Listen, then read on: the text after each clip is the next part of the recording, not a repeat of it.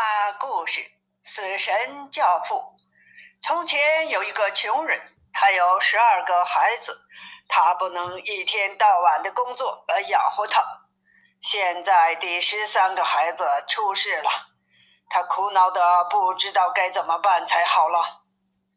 于是他跑到大街上去，他想，首先遇到谁就请谁来做孩子的教父。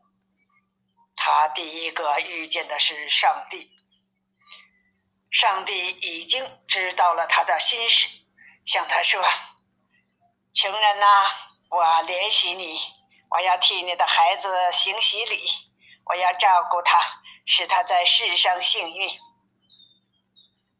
那人说：“你是谁？”“我是上帝。”“那我不想请你做教父。”那人说：“你施舍富人，却让穷人挨饿。”他说完话，掉头就走了。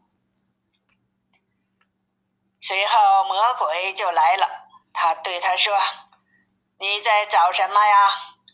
你要我做你孩子的教父吗？那么我要给他数不清的金钱和世界上最大的快乐。”那人说：“你是谁呢？”我是魔鬼，那我不想请你做教父。那人说：“你欺骗和引诱人类。”他再继续向前走，骨瘦如柴的死神向他走来，说：“请我做教父吧。”那人问：“你是谁？”我是死神。我对待大家是一样平等的。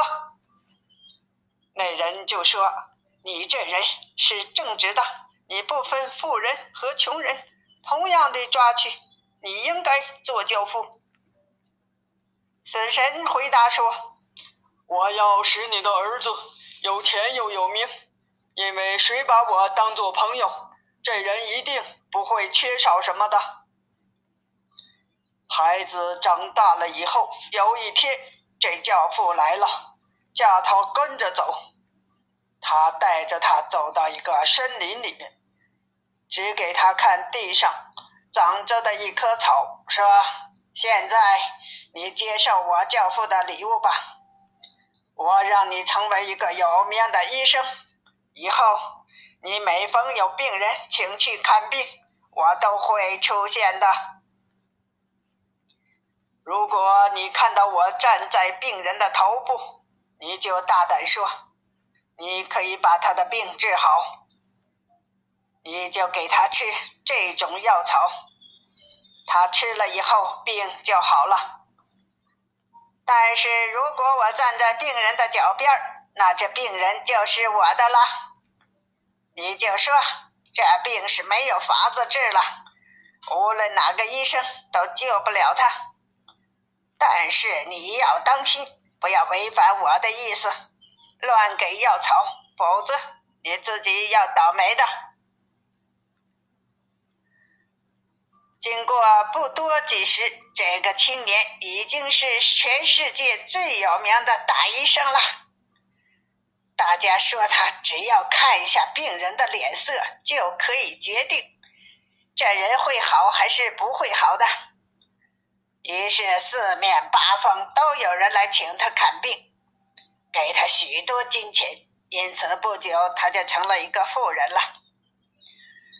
现在国王病了，有人找他去看，问他国王的病会不会好呀？他走到国王床前的时候，死神站在病人的脚边儿。那就是说，他的病是没有法子医治了。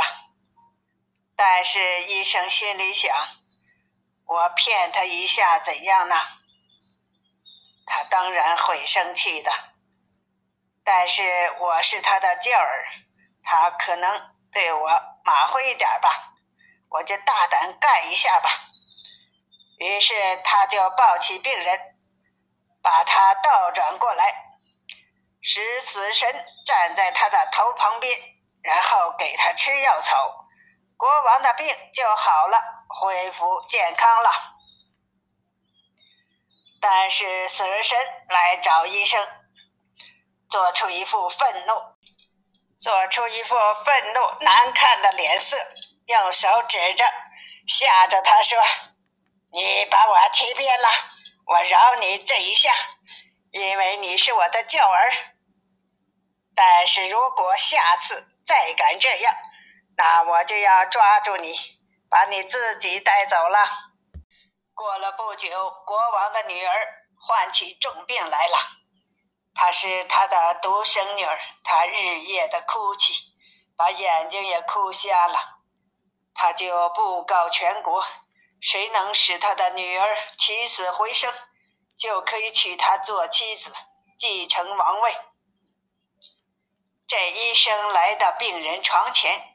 看见死神站在他的脚边，这时他应该想起死神对他警告的话了。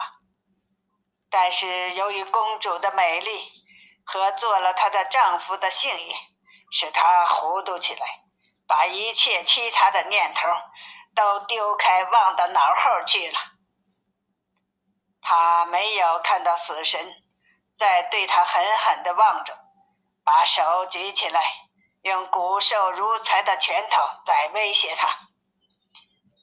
他把病人抱起来，把他的头放在他原先放脚的地方，然后给他吃了草药。立刻，他的两颊就红润起来，他的生命又恢复了。死神看到自己已经两次被医生把到手的东西骗去了。就大步走到医生那里去，说：“你完了，现在轮到你了。”他说着，就把冰冰的手紧紧地抓住他，使他没法抗拒，并且把他带到一个地洞里去。他看见那里燃着几千几万支蜡烛，排成数不清的行列，随时有几只熄灭。有几只点燃，好像这些星星的小火在不断的来回乱跳。你瞧，死神说：“这是人的命火，大的是孩子们的，中的是青年夫妇的，小的是老年人的。但是也有不少孩子和青年人，他们只有一支小小的蜡烛。”请你把我的命火指给我看看。”医生说。他心想，那支蜡烛一定还是很长的。死神却只给他看一小段快要烧完的蜡烛头，说：“你看，这就是你的。”哎，亲爱的教父，医生吃了一惊，说：“请你替我点起一支新蜡烛来吧。”使得我可以享受我的生活，将来娶那个美丽的公主做国王。那不能，死神回答说：“一定要有先一支蜡烛熄灭，才能点起另一支来。”那么，请你把这段蜡烛头放在另一支新蜡烛上面吧，好让它点完的时候立刻继续点下去。